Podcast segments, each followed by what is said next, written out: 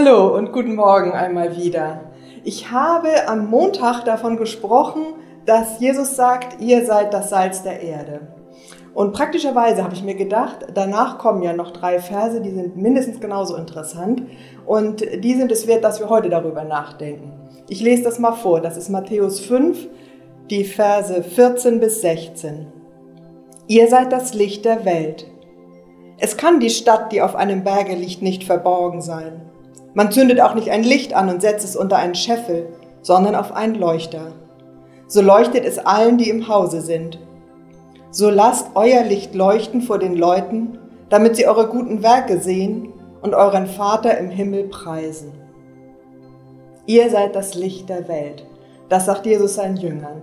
Und ich stelle mir wieder vor, die Jünger sitzen so vor Jesus und Jesus predigt. Das ist auch Teil dieser großen Predigt, der Bergpredigt im Matthäusevangelium aufgeschrieben. Und dann kommt dieses, ihr seid das Licht der Welt. Bei manch einem, der schon mal in der Bibel gelesen hat, klingt da vielleicht was an. So ähnlich gibt es den Vers nochmal, nur da spricht Jesus von sich selber. Da sagt Jesus, ich bin das Licht der Welt. Johannes 8, Vers 12 ist das.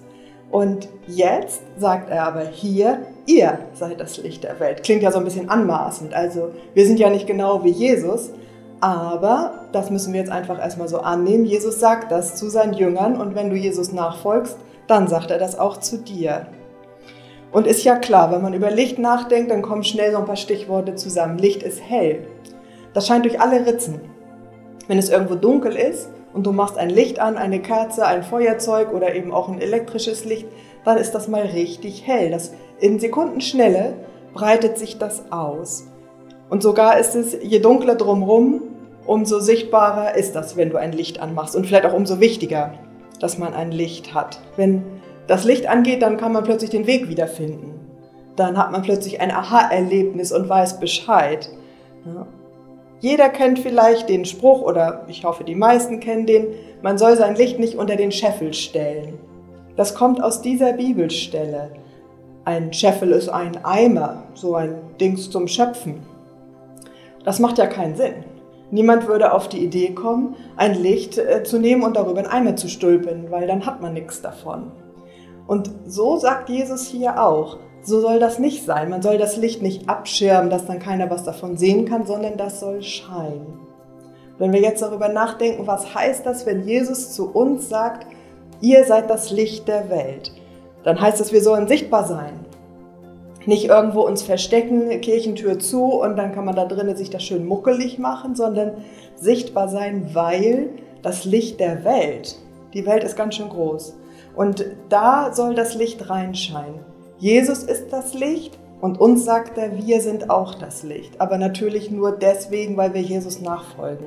Das färbt sozusagen ab, das strahlt auf uns ab und wir können dann weiter davon geben. Licht ist nicht dafür da, dass man das für sich behält.